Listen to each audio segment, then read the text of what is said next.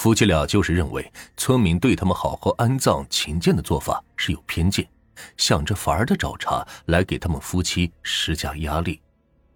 很无奈，事情就这样不了了之的过去了。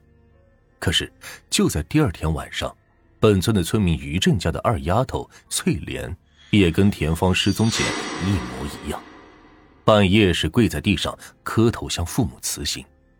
于振夫妻俩加上翠莲的姐姐。三个人都没能拉动怪异雌性要去陪伴秦剑哥哥的翠莲，就这样眼看着翠莲消失在茫茫黑夜里。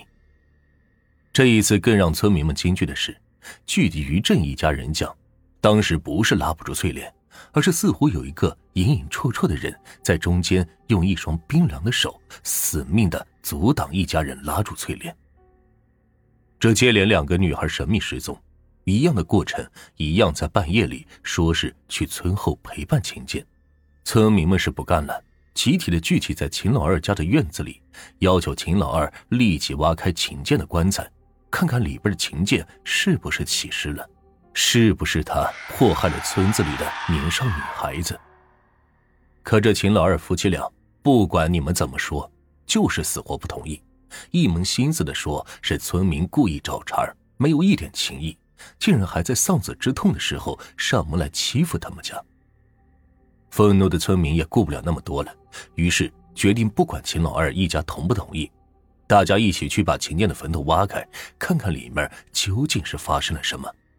可这秦老二媳妇一听，赶忙是跑到厨房拿了一把菜刀，就横在自己的脖子上，扬言谁要是敢去挖秦建的坟墓，他就当场死给谁看。老实本分的村民哪里见过这个架势，眼看着那秦老二的媳妇儿眼珠子都红了，刀架在脖子上，后刀都见了血，也都无奈的慢慢的散去了。就在有女儿的家庭战战兢兢的守候着自己的女儿不敢睡觉的第三个晚上的时候，厄运降临到了村民肖家的女儿小曼的头上。只感觉到一阵阵阴风从屋子里刮过。小曼披头散发的，突然双膝跪倒在地磕头，嘴里嘟囔着要去村后陪伴秦建哥哥，神情呆滞的转身就想往外跑。此时的肖家人早有准备，几个人守住门口，连拉带拽的把小曼按在了地上。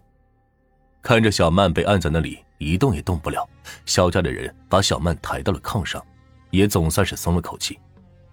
可是就在这时，阴风刮的是更猛了。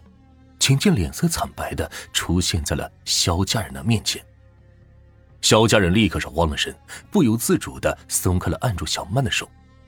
只见那秦建面如白纸，眼窝深陷，猩红的眼珠子滴溜溜的乱转，机械木讷的冲着萧家人张嘴吐出了一口黑雾，立时满屋子的恶臭。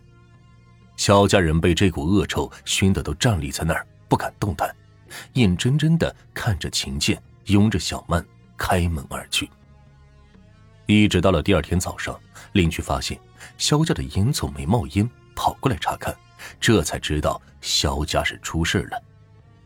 小曼不见了，肖家的几口人似乎是中了什么毒，一个个的就像是机械的木头人，不能动弹。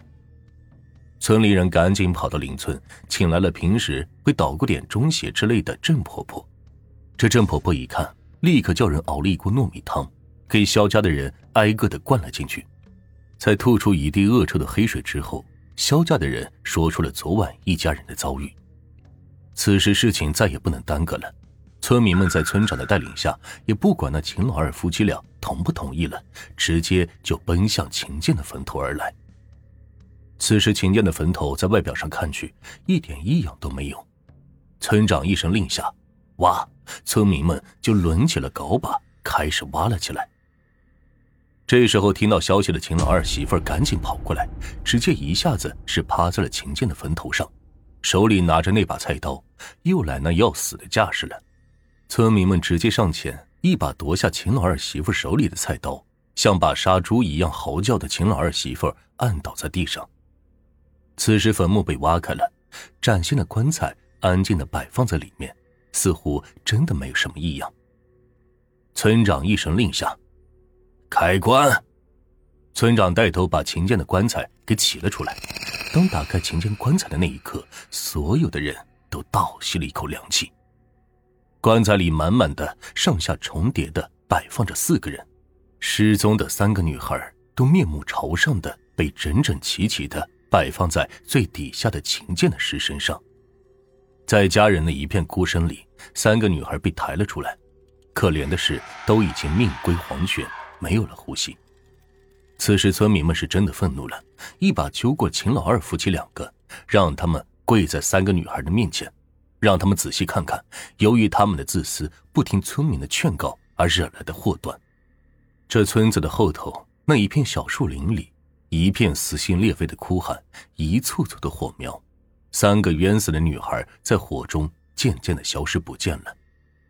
人们痛打了一顿秦老二夫妻俩，弄来了一桶柴油浇在秦剑的棺材上，打算一把火把这个秦剑给彻底的消灭掉。这火扔下去了，棺木也着了起来，可是那秦剑竟然嗷嗷的叫着，挣扎着，眼看着就要从棺材里跑出来。正在此时，人们看见这三个女孩的身影。齐齐的上前，死死的按住了就要挣扎出棺材的秦剑，把秦剑死死的按回到了棺材里。耳边只能听到鬼哭狼嚎的声音，慢慢的在大火里越来越小，最后是消失不见。而此时空气中也是弥漫着阵阵的恶臭。后来才知道，那个被秦家父母从田里挖出来的东西真的是太岁。由于太岁被秦剑没拿住，掉在地上被车轮子碾压，所以太岁隐身逃跑之后报复秦剑，使秦剑葬身在车轮之下。秦剑的父母不听村民劝阻，使得恨死的秦剑变身起尸，祸害了村子里的女孩。